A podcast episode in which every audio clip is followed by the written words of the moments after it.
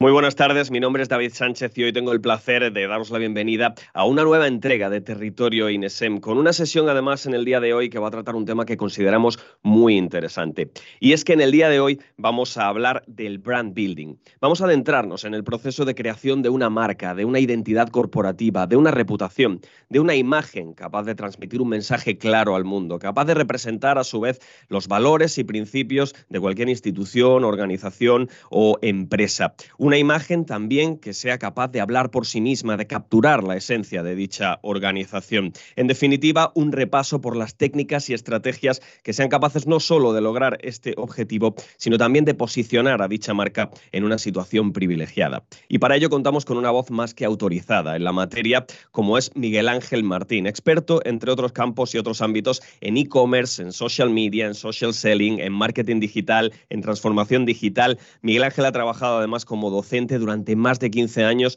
en diversos centros de formación y facultades repartidas por todo el mundo, como Perú, Colombia, México, Suiza y por supuesto España. También ha sido consultor y asesor pedagógico aquí y en el Reino Unido, jefe y responsable de ventas y actualmente es el director gerente de MAM Social Media. Eh, ¿Qué tal, Miguel Ángel? Bienvenido. Hola, ¿qué tal, David? Encantado y un placer poder colaborar, poder compartir un poquito de conocimiento con la comunidad.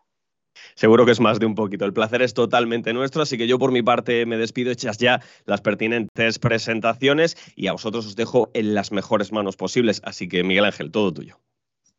Gracias, David. Dicho esto, si os parece, vamos a comenzar presentándonos, presentando un poquito lo que vamos a hacer, qué vamos, de qué vamos a hablar. Vamos a presentar brevemente lo que es el brand building, la importancia que tiene la imagen, la marca, la identidad de marca, la generación de marca. Y luego vamos a analizar dos casos universales, porque en realidad estamos hablando de, vamos a hablar de dos empresas realmente conocidas, como son Starbucks, como es Netflix.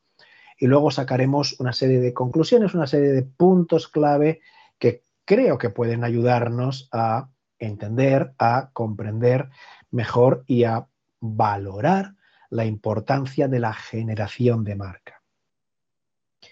Básicamente no voy a hablar de nuevo de mí, porque ya lo ha hecho David. Aquí lo tenéis en la presentación. Y comenzamos entonces. Crear y generar marca en la era digital. Nos tenemos que dar cuenta, nuestra marca no es solo una marca, no es un nombre, no es un logotipo. Si queremos que nuestra marca sea importante, si queremos que nuestra marca valga, debemos de internalizarnos en la mente de nuestro consumidor potencial. Voy a poner un ejemplo muy sencillo.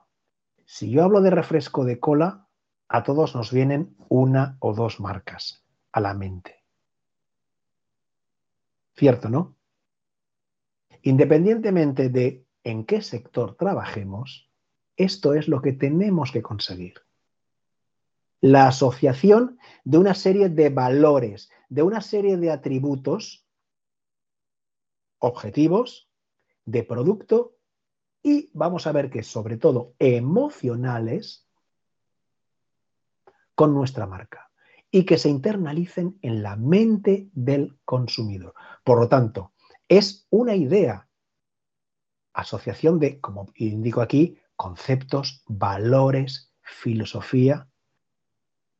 Pero tengamos muy claro una cosa, no es una definición de producto, sino el valor, la solución que nuestro producto, nuestro servicio ofrece, rinde para un problema. Y obviamente, tenemos que trabajar sobre una plataforma de marca. En esta plataforma de marca encontraremos el lugar donde debemos sostener todas las acciones, todas las acciones comunicativas de nuestra empresa. Y guiar ese objetivo, que todo lo que hagamos como marca lo podamos transmitir a los consumidores. Y para eso vamos a trabajar con varios conceptos. Dentro de la plataforma hablaremos de un concepto que se llama insight. ¿Qué es el insight? Es la típica palabra marquetera venida del inglés, pero fundamentalmente es la identificación, la definición de las necesidades, de las carencias del consumidor. Ojo, de las que el consumidor es consciente y de las que no es consciente. Muchas veces tenemos que generar necesidades ocultas o generades, eh, perdón, necesidades no percibidas por el consumidor. Y ahí es donde tenemos que trabajar nuestro insight. Por lo tanto, necesitamos trabajar, necesitamos desarrollar investigaciones en profundidad para poder identificar esos problemas que pueden estar, insisto, a nivel consciente o a nivel inconsciente en el individuo, en el consumidor pero que nosotros sí que tenemos que ser conscientes porque los tenemos que trabajar para poder hacer las llamadas a esas necesidades. Por lo tanto, necesitamos observar, escuchar a nuestro público objetivo, identificar su conflicto, su necesidad, su carencia y fundamentalmente tenemos que pensar como si fuéramos los clientes. Es decir, tenemos que ir hacia el otro lado. No podemos pensar desde la firma, desde la marca, desde la empresa, sino hacia el otro lado. A partir de aquí, tenemos que movernos desde el insight hacia el territorio. ¿Qué es el territorio? El territorio de marca es aquel lugar donde queremos posicionarnos en la mente del público. Traducido, allí donde nuestra marca debe cobrar sentido para el usuario, para el consumidor. Obviamente, aquí tenemos que describir nuestros productos, nuestros servicios, pero como soluciones, como respuestas. Y buscar los beneficios que ofrecen, porque la clave está en los beneficios, no en los productos en sí. Y a partir de aquí, valorar o pasar a definir los valores de la marca, es decir, todo aquello que va a distinguir nuestra marca de productos o servicios iguales o similares. Por lo tanto, tendremos que hablar de las características físicas o no físicas de nuestros productos. Tendremos que valorar la experiencia del cliente. Es decir, ¿qué expectativas tiene el cliente? ¿El producto va a cubrir las, dichas expectativas? Porque es lo que tenemos que medir. ¿Hasta dónde podemos cubrir esa experiencia de cliente? Y luego dos términos que se confunden con relativa frecuencia la imagen de marca y la identidad de marca. La imagen de marca es aquello que nosotros queremos transmitir. Y la identidad de marca es aquella percepción de la misma. Obviamente, lo ideal, que la identidad y la imagen sean parejas. En el mundo real esto no va a ser cierto. Voy a poner un ejemplo que lo vamos a entender muy fácilmente. Yo quiero que se me conozca como repostero de producto cualificado para desayunos. Pero la gente, ¿cómo me va a conocer? La gente me va a conocer como churrero, con todos los respetos, ¿eh? Yo tengo que identificar, yo tengo que valorarme y posicionarme como churrero, no con toda la terminología anterior esa es la diferencia entre la identidad y la imagen. La identidad será churrero, la imagen de marca, todo el, toda la explicación, toda la descripción que he dado anteriormente. ¿De acuerdo? En los atributos de marca tendremos que hablar de tres aspectos fundamentales. Los básicos, es decir, las características de nuestro producto que satisfacen esa necesidad, es decir, el genérico de nuestro producto. Añadir atributos valorados que serían aquellos que nos ayudan a aumentar de alguna manera un aspecto que la competencia que otros no tienen. Y finalmente, lo que serían los atributos diferenciadores, aquellos que nos separan de los demás. Vamos a empezar, voy a poner un ejemplo muy claro, ya que vamos a hablar más adelante de Netflix. El atributo básico de Netflix, ¿cuál será? El proveer un servicio de streaming, de entretenimiento. Atributo valorado de streaming. Por ejemplo, el no tener la necesidad de descargarte el contenido previa su visualización. Y el atributo diferenciador. Disponer de varias tarifas. Bueno, hasta hace muy poquito también la posibilidad de compartir cuentas, que todo se andará, no hay problema. Pero ¿entendéis lo que quiero decir? Algo que realmente lo diferencie y lo haga único dentro del mismo entorno de la competencia. Y finalmente, en el posicionamiento de marca tendremos que hablar del atributo, aquello que hace que nuestra empresa destaque, el beneficio, las ventajas, las oportunidades que ofrecen nuestros productos, la relación entre la calidad y el precio. Para el posicionamiento de marca, la competencia es muy importante. Según el tipo de mercado, la calidad del mercado en el que estemos, tendremos que buscar, trabajar mucho más sobre la diferencia o trabajar un poquito más, digamos, ese oligopolio o monopolio. Y finalmente, el uso cómo usan nuestros usuarios el producto o cómo se puede utilizar nuestro producto. Daros cuenta que, por ejemplo, en el mundo de las bebidas energéticas, y pongo otro ejemplo, por cierto, nada de lo que hay en esta presentación es publicidad, ¿eh? es simplemente explicación. Aquarius se presentó y se lanzó como bebida energética. y posteriormente se fue modificando ese criterio para pasar a ser, se pasó a considerar una bebida, aparte de energética, medio medicinal, cuando especialmente los niños tenían problemas de estómago. ¿Que lo encontraron casi de casualidad? Sí, pero mira tú qué bien.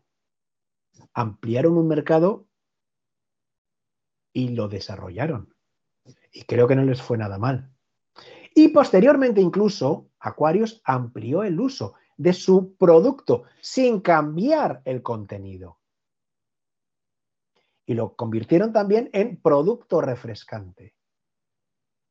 Es decir, mucha gente toma Aquarius sin considerarlo bebida energética, sino casi como refresco muchas veces. ¿Veis el ejemplo? Y finalmente la categoría a qué categoría de producto o cuando o con qué categorías de producto queremos que nuestra marca sea asociada. Siempre una o dos o tres básicas, pero fundamentales. Es decir, no podemos internalizar nuestra marca para casi todo, sino para una categoría específica. ¿De acuerdo?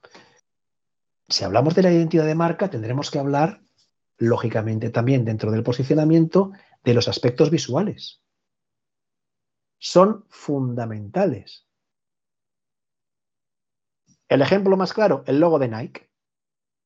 Lo identificamos sin necesidad de que ponga nada más el signo. La identidad verbal es también muy importante. Las palabras que acompañan los eslóganes. La chispa de la vida, Coca-Cola, por ejemplo. Y si nos metemos en sentidos un poquito más complicados, podríamos hablar de identidad sonora o identidad olfativa. Por ejemplo, las sintonías de los programas de radio o de los podcasts no dejan de ser identidades, formas de identificar dicho contenido, el contenido de cada espacio o de cada podcast. ¿Lo veis, no? Por lo tanto, tenemos que considerar la importancia de estos factores. Vamos a entrar en los ejemplos. Vamos a entrar en los ejemplos porque creo que de esta manera lo vamos a ver de una manera mucho más clara. Vamos a comenzar por Netflix. Netflix, todos lo conocemos, actualmente es una plataforma de streaming, es decir, de visualización de contenidos, documentales, películas, series, a demanda por parte del usuario. El producto entra a través de Internet. Creo que hasta aquí no hemos descubierto nada. Bien, pero no vamos a olvidar una cosa.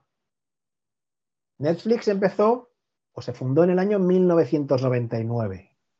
Algunos que me estáis viendo seguramente por edad, 1999 es la prehistoria. Otros, pues quizás mm, ya lo habéis vivido o ya tenéis un recuerdo un poco más vívido del año. ¿A qué me refiero? En el año 99 no existía streaming. prácticamente no existía Internet. Existía, pero digamos de una manera muy, muy, muy lenta. Netflix era una compañía que se dedicaba a distribuir vídeos y DVDs sobre todo.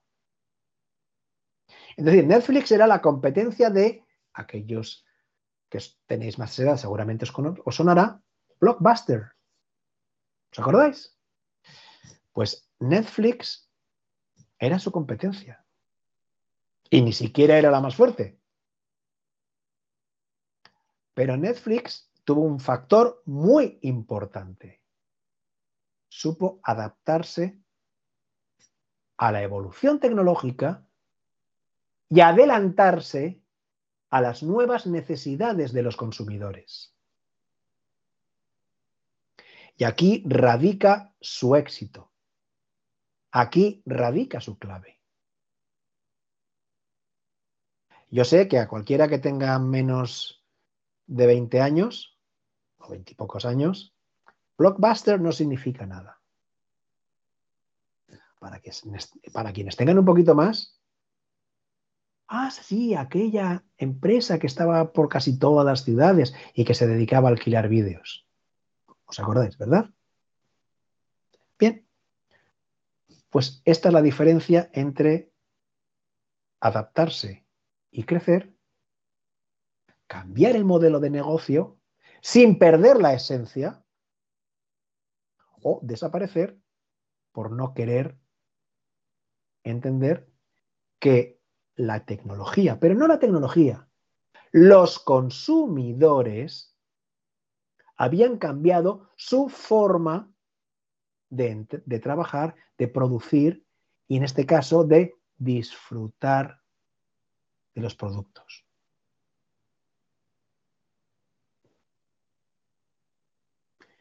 Por lo tanto, vamos a hablar de tres aspectos básicos en Netflix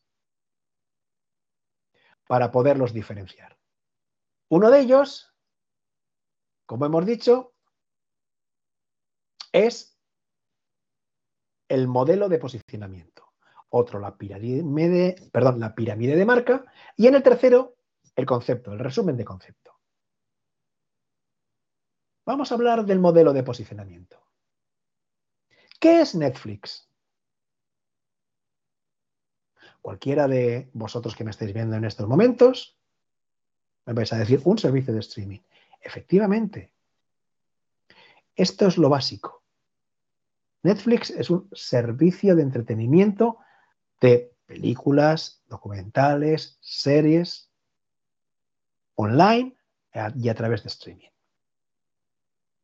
Pero la clave, ¿por qué creer en Netflix? Básicamente, sus argumentos en este caso, variedad de títulos, en este caso, identificar las necesidades del usuario y personalizar la oferta a cada usuario de acuerdo a sus características, de acuerdo a su utilización. Vamos a recurrir a un término que prácticamente yo creo que lo usamos todos los días y que lo entendemos, el concepto algoritmo. Netflix crea un algoritmo para ofrecer a cada usuario aquello que el usuario necesita ver. Aquello que el usuario quiere o puede estar interesado. ¿Y en qué se basa? En aquello que le gusta o no le gusta, porque lo clica, en su historial de visualizaciones, en los atributos de cada una de las visualizaciones y lo que tienen en común. ¿De acuerdo? Aquí tenemos una característica más. Pero al final, un algoritmo no deja de ser algo tecnológico y puede ser algo objetivo que todo el mundo puede aplicar de una manera o de otra. Por lo tanto, tenemos que pasar a nuestra esencia, o a la esencia en este caso de Netflix, la personalidad. Y Netflix dio un paso en 2016, 2015-2016, cuando comenzó a introducirse en el mundo de la producción. Hasta, hasta entonces, Netflix la posibilidad de la reproducción de películas, de series, de documentales que otros producían. Pero a partir de entonces, ellos mismos se convirtieron en productores. Esto supuso un golpe muy fuerte a la industria del cine. De hecho, si recordáis, no hace tanto, estamos recordando quizás año 2019, año 2020, las películas de Netflix o las películas producidas por Netflix, es decir, no estrenadas en pantalla grande, no eran consideradas o se debatía si tenían que ser consideradas para certámenes como los Globos de Oro, mm, el Festival de Cine de Berlín, los Oscar. Y Netflix aquí tuvo, vamos a entender bien lo que digo, la suerte de la pandemia. Vamos a entender lo que decimos, ¿eh? Tuvo la suerte de la pandemia. ¿Qué significa? las salas de cine quedaron cerradas. Las películas ideadas para salas de cine tenían que comercializarse de alguna manera. Y allí estaba Netflix junto a otras plataformas para dicha comercialización. ¿Esto qué permitió? Que Netflix fuera considerada como un productor más. Daba igual que sus películas no fueran estrenadas nunca en, salas grandes. Que sus productos, sus películas, sus producciones, fueran pensadas únicamente para su plataforma. Por lo tanto, Netflix aquí tiene una nueva vía de negocio y Netflix está también compitiendo en el mundo de la producción. Aquí está su personalidad. ¿Os dais cuenta? Es estar siempre atentos a la oportunidad o a la circunstancia y adaptarnos a lo que el mercado nos demanda en cada momento. Cuando llegó la pandemia, el mercado reclamó la posibilidad de seguir viendo películas de estreno sin, con la imposibilidad, en este caso, de ir a las salas grandes. Y ahí estuvo Netflix. Con sus productos propios y con productos de distribución, por supuesto. Pero claro, los productos propios, bien cuidados además, con una producción prácticamente en muchos casos muy similar al de series de televisión o al de películas de gran pantalla. ¿Qué ha conseguido Netflix? Cuando tú vas a la pantalla de Netflix, sí, bueno, te marca si es producto de Netflix o no, pero al usuario realmente ya no lo es referente si es una película de estreno en sala comercial o es una película exclusiva producción de Netflix. Gusta o no gusta. Incluso ha conseguido algo más. Las publicaciones, los programas que hablan sobre cine, por ejemplo, tratan de igual manera una producción de Netflix que una producción, digamos, de la Warner o de cualquier otra, o de Universal. ¿Por qué? Porque al final Netflix se ha equiparado, ha sido capaz de poderse equiparar a ellas y de establecerse como una más. Por lo tanto, es otro terreno en el que Netflix está participando. Está generando toda su personalidad. Jugamos con dos sombreros, pero al mercado le estamos ofreciendo cada vez más variedad de producto, seguimos personalizándoselo a cada consumidor, etcétera, etcétera, pero además, en algunos casos, determinados productos, determinadas películas, determinadas series de las que se ha leído u oído algo en radio, en televisión o en prensa, resulta que solamente pueden ser vistas en Netflix porque es una producción de Netflix. Conclusión, el usuario se tiene que suscribir. Generar la necesidad en el usuario. Y qué decir tiene un factor que no he mencionado anteriormente al hablar de los beneficios para el consumidor.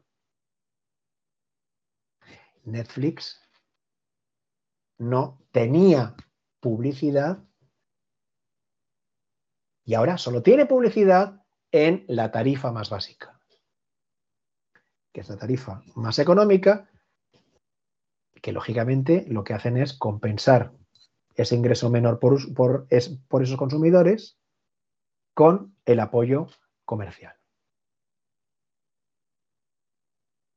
¿Esto a qué nos lleva? A entender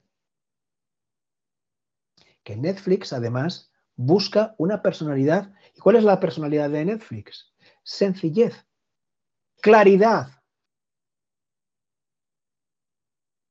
Como ellos dicen, una frase, dos frases, pero muy cortitas.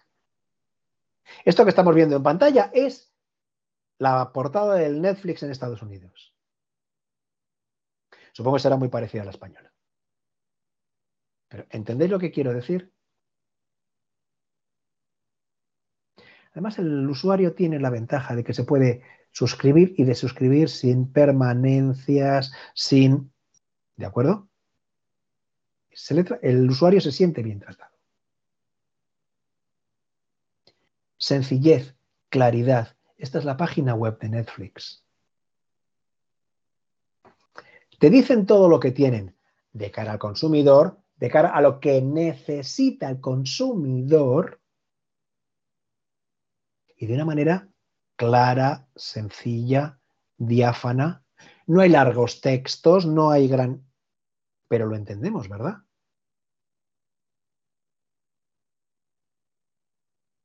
Y es curioso cómo una característica que hace 15, 20 años era casi de obligado cumplimiento, como era la descarga para poder visualizar algo, ahora Netflix la convierte en un complemento y como hemos dicho antes, le da un valor que antes no tenía. En determinados, para determinadas tarifas, te puedes descargar la película y la puedes ver cuando no tengas conexión o cuando estés en tu ordenador o en otro momento. ¿Entendéis? ¿A qué me refiero? Netflix está ofreciendo una característica que inicialmente era casi una necesidad, ahora le ha aportado, le ha convertido en un valor añadido para poder convencer, internalizar al consumidor. Muy poquitos lo usarán, pero que el consumidor sepa que tiene esa opción es más que suficiente. Hemos hablado antes de los modelos de posicionamiento y de ahí vamos a hablar de la pirámide del branding, es decir, de la pirámide de la marca. Los puntos de diferencia únicos, las necesidades no cubiertas. Y esto como toda pirámide va de abajo arriba. Los atributos físicos del producto o del servicio que tiene Netflix. Básicamente, películas, series, documentales. Es decir, la descripción física del producto. Los beneficios. Poderlo ver en tu domicilio, en streaming, cuando quieras, a la hora que quieras. Elegir lo que quieras ver en función de tu estado de ánimo, de tus intereses. Tú, distintos de los míos y distintos de los de tu compañero y de los de tu compañera. Incluso te da la posibilidad de crear distintos perfiles para que cada uno reciba su algoritmo, sus propias sugerencias. Pasamos a los beneficios emocionales. Buscar la satisfacción del cliente. Que el cliente se sienta enganchado, con la necesidad de recurrir regularmente o frecuentemente a Netflix. ¿Vamos a ver una película? Se traduce en vamos a ver Netflix, en muchos casos. En unos países más que en otros, pero lógicamente, pese a todo, hay que pensar. HBO, HBO, es otra plataforma que en Estados Unidos tiene más de 35 años. Empezó siendo, para que lo entendamos, una especie de Canal Plus. Es decir, iba por. Eran películas o una, una cadena de televisión que ofrecía fundamentalmente películas y películas de estreno por cable, por suscripción y obviamente también sin publicidad. El mismo modelo que Canal Plus importó para Francia, España y otros muchos países de Europa. Pero HBO ahora es también una plataforma, HBO Plus, HBO más. Pero va por detrás. Y eso que HBO viene o venía produciendo películas propias desde hace muchísimo tiempo. En Estados Unidos, iba a decir están a la par, no, Netflix de supera, les gana por goleada también. Tienen mucho más, digamos, predicamento que aquí, aunque solo sea por, por la marca y por los años que lleva, pero Netflix le adelantó por la derecha. Y es algo más grande que tenemos ahí arriba. Es aquello que convierte a Netflix en un producto insustituible para el consumidor. ¿Cuántas veces, como he dicho hace un rato, identificamos Vamos a ver una película en la tele con vamos a ver algo en Netflix. Y Netflix es nuestra plataforma de referencia en muchos casos para muchos consumidores simplemente porque han sabido posicionarse en la mente del consumidor, del usuario, adelantar esas necesidades reales y ocultas muchas necesidades que muchas veces ni siquiera el propio usuario era capaz de alcanzar. ¿Y cómo?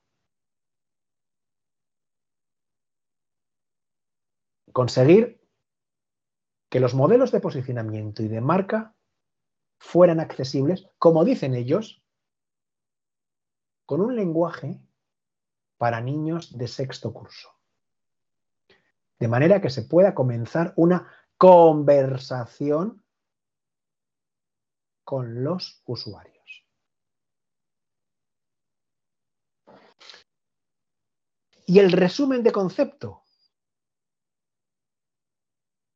donde todo lo anterior se reúne.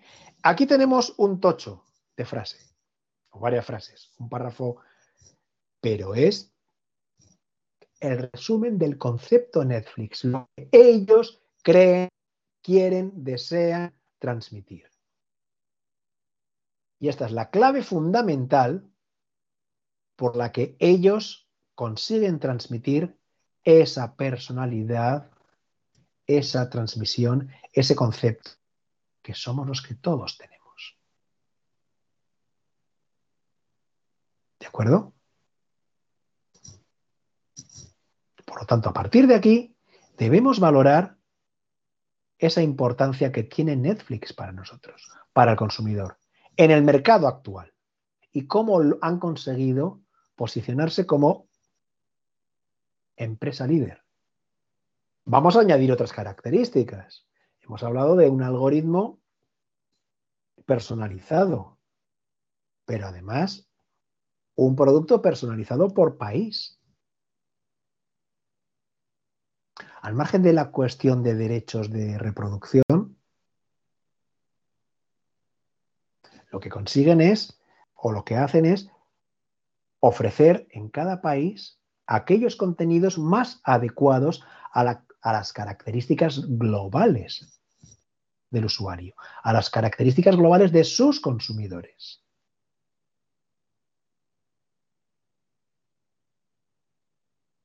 Por lo tanto, para ellos su clave fue conseguir darse cuenta que la información que ellos inicialmente habían introducido en su página de inicio, ya sea online, ya sea a través de la Smart TV, se trasladó a la mente del consumidor. Y esta es la clave. Veamos la evolución de Netflix en los últimos 15 años o 20. Siento que la calidad de imagen no es la mejor, pero es lo más cercano que he podido obtener a cómo se visualizaba la página de Netflix en el año 1999. Y como he dicho hace un ratito, era una empresa que se dedicaba a entregar, a distribuir vídeos VHS y sobre todo DVDs en ese momento ya. Más adelante, en 2004, Fijaros cómo ha cambiado el concepto. Se acerca mucho más a lo que estábamos hablando.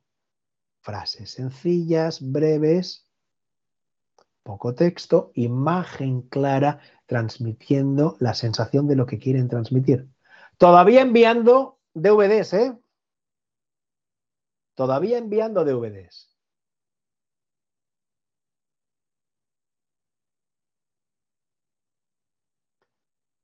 de nuevo. En 2006 seguimos enviando DVDs, seguían enviando DVDs, pero ahora ya nos estamos centrando en la familia. En el caso anterior hemos visto la pareja, un determinado tipo de público. Ahora nos centramos, se centran en un público más familiar. Amplían dentro de la misma comunidad de consumidores la oferta para que haya más consumo desde la misma plataforma. En 2012, obviamente ya era una plataforma de streaming y ya la podemos ver en casa. Es una familia similar a la anterior, pero que ahora está viendo la película no ya porque se la han enviado por correo, sino porque la tiene directamente en su televisión. Ojo al salto. En 2015 vamos a darle un paso más. La facilidad de poder llegar no ya solo al concepto familiar, sino a un mercado todavía más amplio, a un mercado todavía mucho más completo.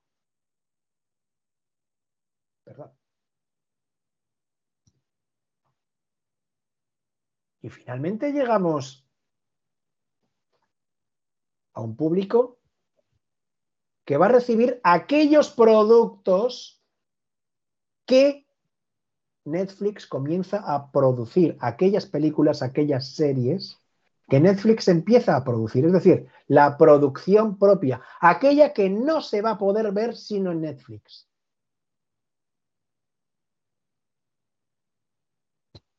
Por lo tanto, llegamos a lo que es actualmente. ¿Y qué es actualmente? Todo lo anterior adaptado a lo que tenemos ahora mismo. Suscríbete y personaliza tu Netflix. Esto es lo que nos están ofreciendo. A ver, por lo tanto, Netflix realmente no se ha movido del concepto disfruta, entretente desde el sofá de tu casa. Pero además tú lo puedes ver tumbado en una hamaca o puedes verlo en familia o puedes ver tu propia presentación, etcétera, etcétera. Y para esto, obviamente, han trabajado, trabajan en el departamento de marketing de Netflix en la identificación de dichas necesidades cómo generar más ingresos, mayores ingresos con categorías de producto actuales o renovadas o servicios distintos.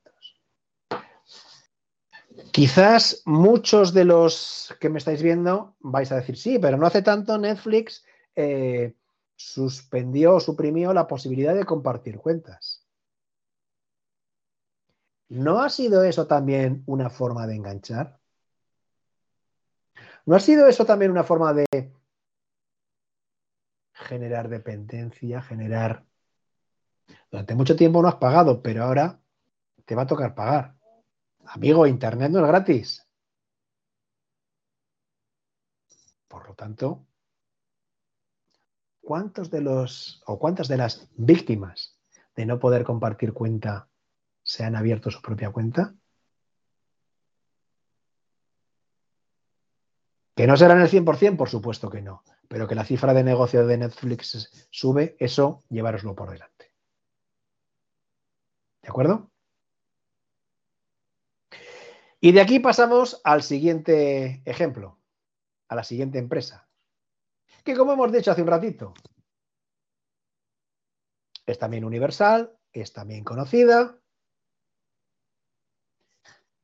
es una marca global, mundial y conocida.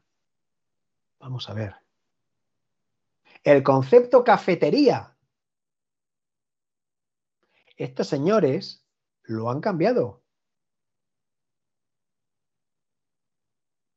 O estos señores han hecho su propio concepto cafetería adaptándolo y ofreciendo algo distinto y generando expectativas distintas, diferentes en los consumidores. Y todo empezó aquí, no con el señor que está en la foto, que soy yo, sino con el establecimiento de atrás. En el año 1971, en Seattle, en el estado de Washington, en Estados Unidos. La primera cafetería. Y desde el principio la marca tenía un objetivo, cambiar la forma en la que el mundo inicialmente, lógicamente, los habitantes de Seattle tomaban café fuera del trabajo o fuera de su casa. ¿Y Starbucks qué ha conseguido? Ser un punto de referencia donde la gente se puede reunir para disfrutar de una taza de café, una experiencia con el producto y con el ambiente, con la atmósfera.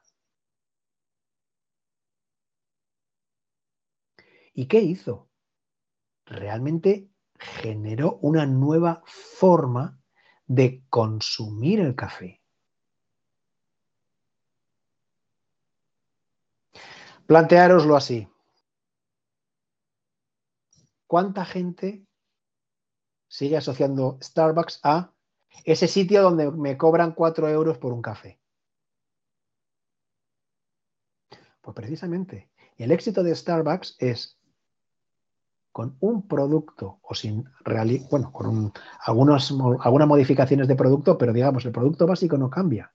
con un producto básico, añadiéndole otros atributos físicos y sobre todo generando un ambiente emocional diferente, Starbucks se ha convertido en un concepto único. Un concepto que también está evolucionando y ha evolucionado desde que se creó. Pero yo creo que se puede decir que Starbucks enseñó a América cómo tomar café y que continúa enseñándonos al resto del mundo.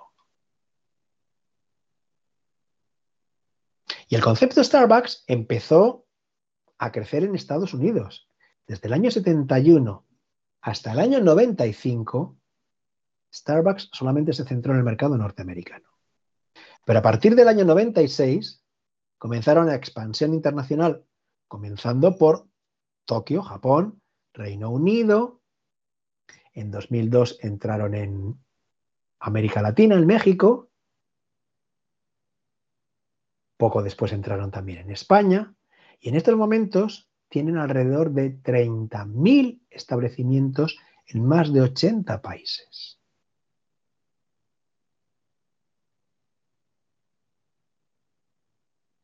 Starbucks tiene una filosofía de marca muy clara. El café no es simplemente un producto para tomarlo rápido y seguir con lo que estabas haciendo.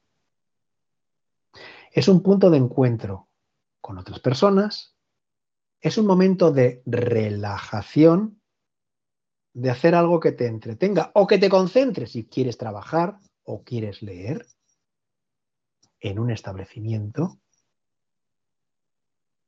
y que te permita todo eso simultáneamente. Que en la mesa de al lado haya gente que está departiendo, mientras tú estás concentrado leyendo un libro, mientras al lado tienes una parejita, cada uno haciendo su actividad simultáneamente, pero buscando o disfrutando de una atmósfera muy determinada. Y son valores que no los da el producto. Es cierto, Starbucks, lógicamente, sí que ha modificado, o sí que ha, no ha modificado el producto, sí que le añade complementos. Tiene que ofrecer una sensación de valor añadido. Pero el valor añadido del producto es el complemento al ambiente y no al revés. Y es curioso, porque Starbucks no podemos decir que no se publicita, pero se publicita muy poquito. Realmente muy poquito. Utiliza la publicidad convencional de manera muy, muy, muy básica y muy escasa en determinados momentos, luego los veremos. Pero solamente como un soporte adicional. Es decir, su éxito radica en el boca a oreja, en el word to mouth. Es así como la gente lo conoce. La marca se transmite por referencia. Igualmente también, que los trabajadores se sientan identificados con la empresa. Para conseguir dicha identificación, Starbucks ofrece la posibilidad de que los trabajadores puedan formar parte, puedan ser socios de la empresa. Allí donde no hay franquicia, lógicamente. Pero incluso dentro de las franquicias se puede, se fomenta esto. Si un trabajador se siente tan identificado con la empresa, tanto que siente que la empresa es suya, o que tiene una pequeña parte, una pequeñísima parte, pero son acciones de la empresa. Es propietario de la empresa, en cierto modo. No se va a esforzar ese puntito más adicional para cuidar mejor a ese cliente y que regrese para seguir satisfaciendo a ese cliente regular, porque ya sabe que no es solo su trabajo, es su trabajo más su negocio. La identificación de la marca comienza con el empleado. Starbucks lo que también hace mucho es investigar el mercado, conversar con los clientes, de manera formal y de manera informal, buscando respuestas, realizando cuestionarios, concursos. Muchas veces los concursos no, son, no, no tienen el objetivo de conseguir más ventas. También tienen el objetivo de conseguir información. Y no hablo de datos personales, sino de experiencia, de necesidad, aquello que el usuario precisa, que el consumidor le gustaría encontrar. ¿Para qué? Para podérselo ofrecer. Y de hecho, uno de esos factores es algo que delimita claramente la filosofía Starbucks, el comercio ético. Se busca que los lugares donde se produce el café no provengan, o que el café no provenga de lugares donde se explota la mano de obra.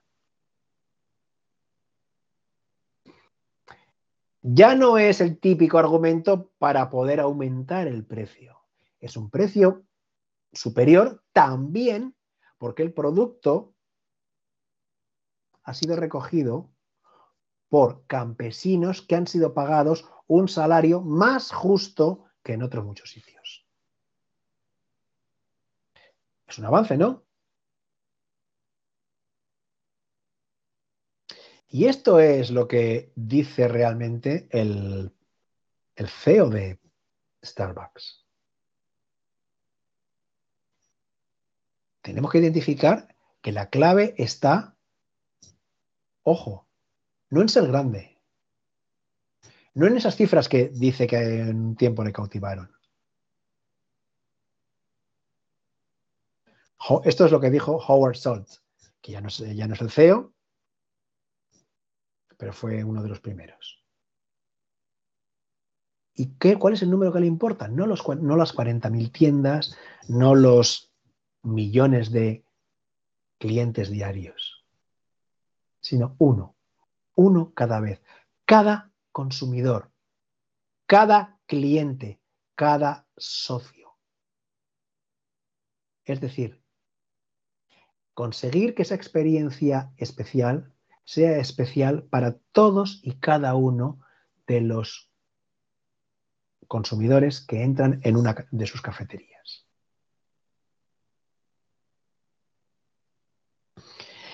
¿Y en qué basaron su estrategia de marca?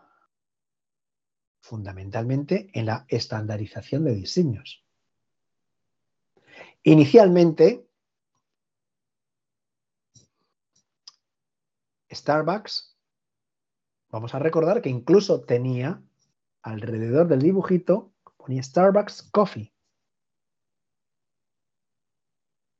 Hicieron desaparecer incluso el nombre y la descripción. ¿Por qué? cuando consiguieron que la imagen ya fuera lo suficientemente fuerte para ser identificada sin ningún descriptor de marca y sin la marca en sí. La marca se identifica solo por la imagen y es perfectamente reconocible. Por lo tanto, ¿cómo lo han conseguido? fundamentalmente con la investigación de mercado, trabajando estrategias distintas en distintos países en función de las características de su mercado. Que sin embargo consigue a la vez que cualquier usuario en cualquier país sienta una experiencia similar independientemente de las características locales, nacionales de cada establecimiento, o incluso locales. Por lo tanto,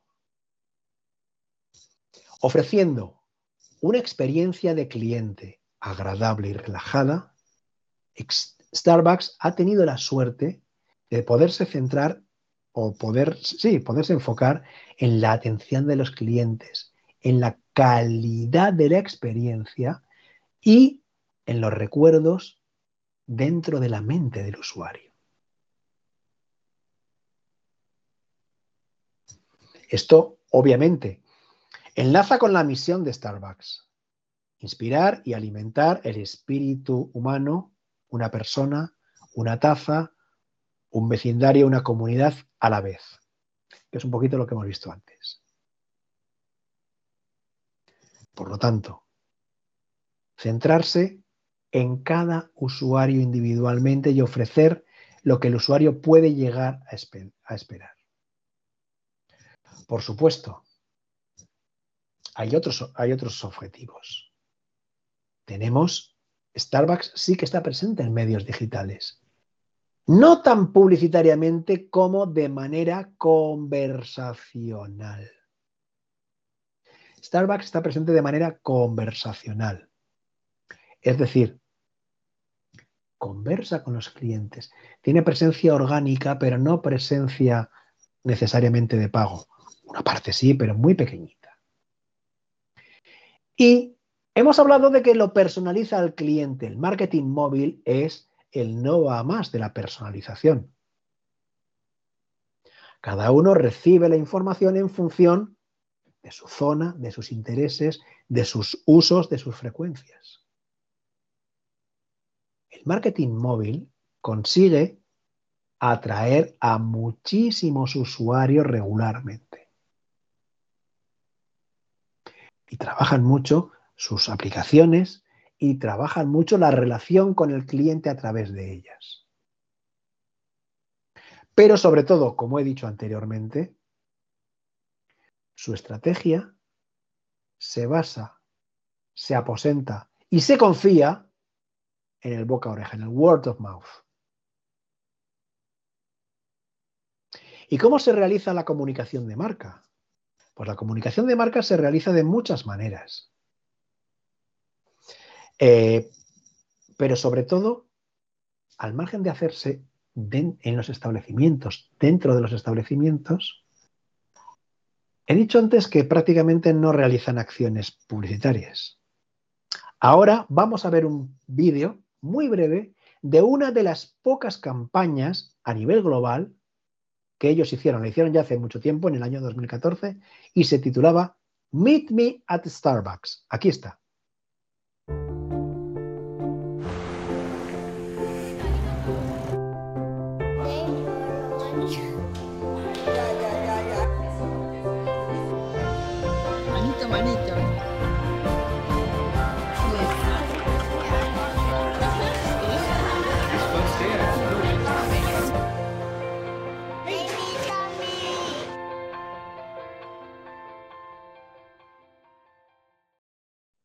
Esta campaña que consiguió fomentar, independientemente del lugar,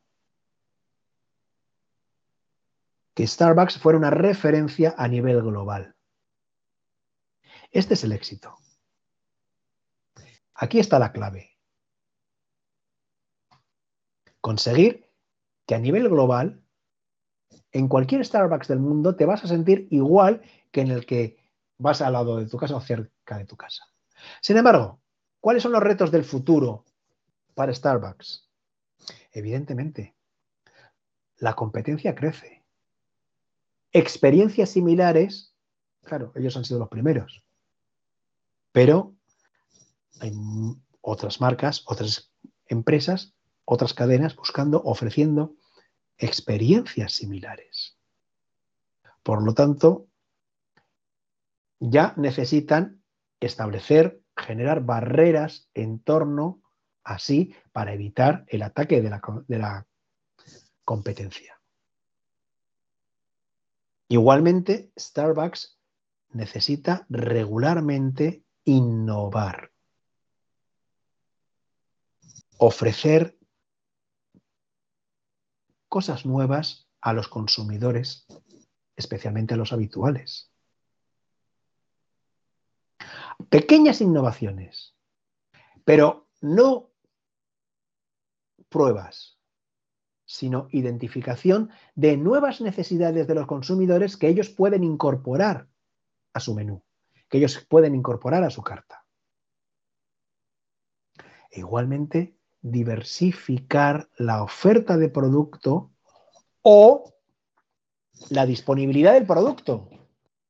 Porque creo que ya muchos hemos visto en muchos sitios, en muchos supermercados o en tiendas, algunos productos Starbucks, ¿verdad? Pues aquí tenemos un ejemplo. La marca se expande fuera de los límites de la tienda del establecimiento. También está disponible el producto en, o algunos determinados productos, en supermercados, en tiendas de conveniencia, etc. Mientras tanto, lo importante también es mantener una consistencia en la experiencia de marca. Buscar la atención en el detalle,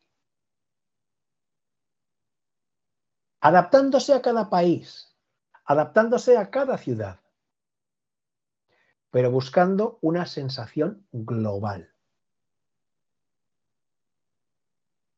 Incluso educando al público. Y Starbucks consigue algo más. Centrarse en el mundo del precio y en el mundo del público objetivo. Hay que entender que Starbucks amplía sus nichos de mercado. Que muchas veces el precio no es siquiera una limitación.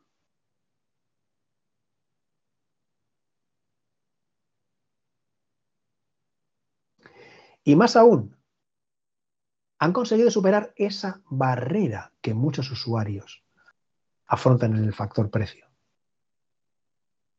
Es decir, el precio no limita los segmentos de mercado.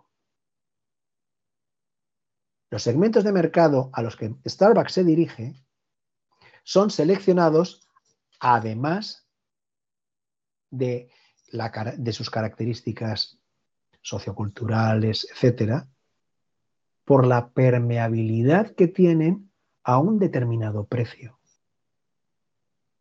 y la poca resistencia que consigue Starbucks que los consumidores pongan a dicho precio.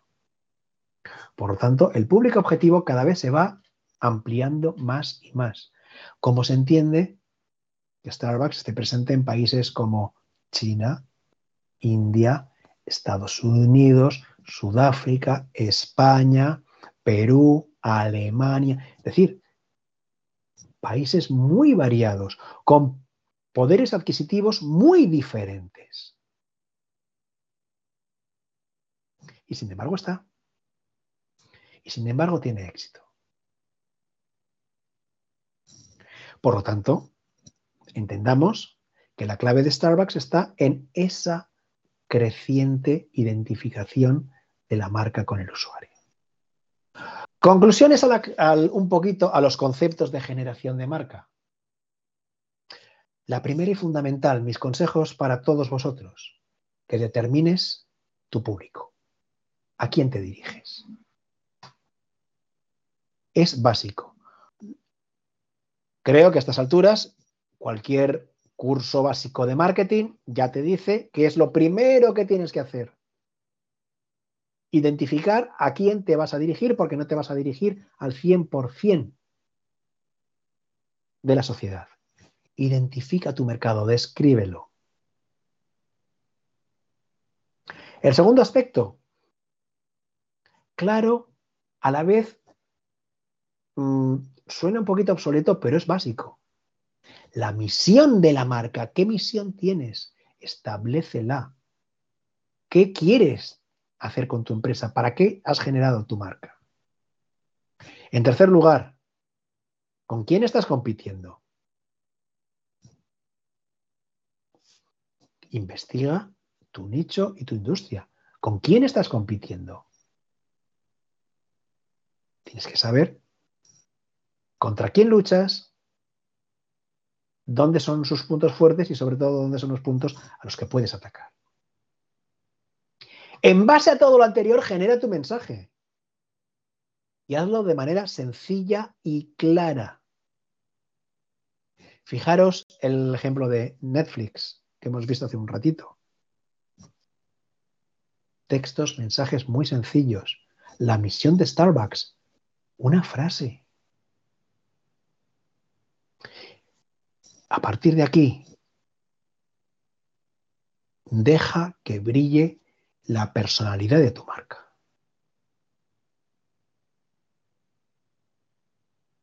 Haz que destaque.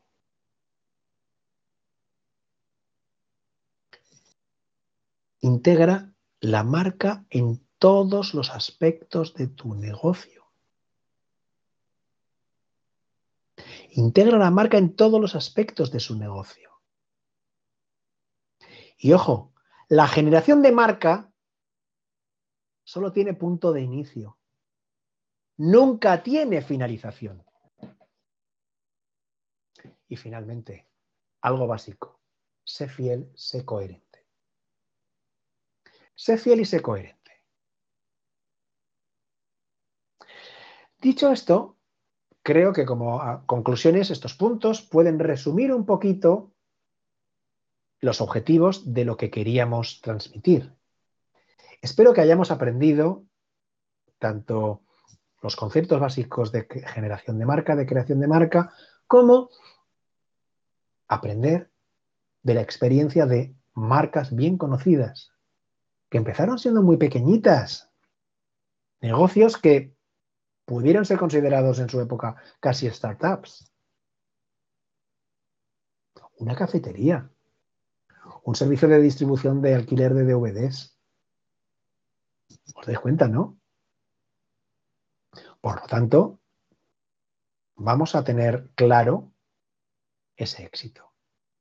Vamos a considerarlo y espero que esto os haya servido un poquito pues para conocer un poquito más las claves de estas marcas y saber hacia dónde nos tenemos que dirigir.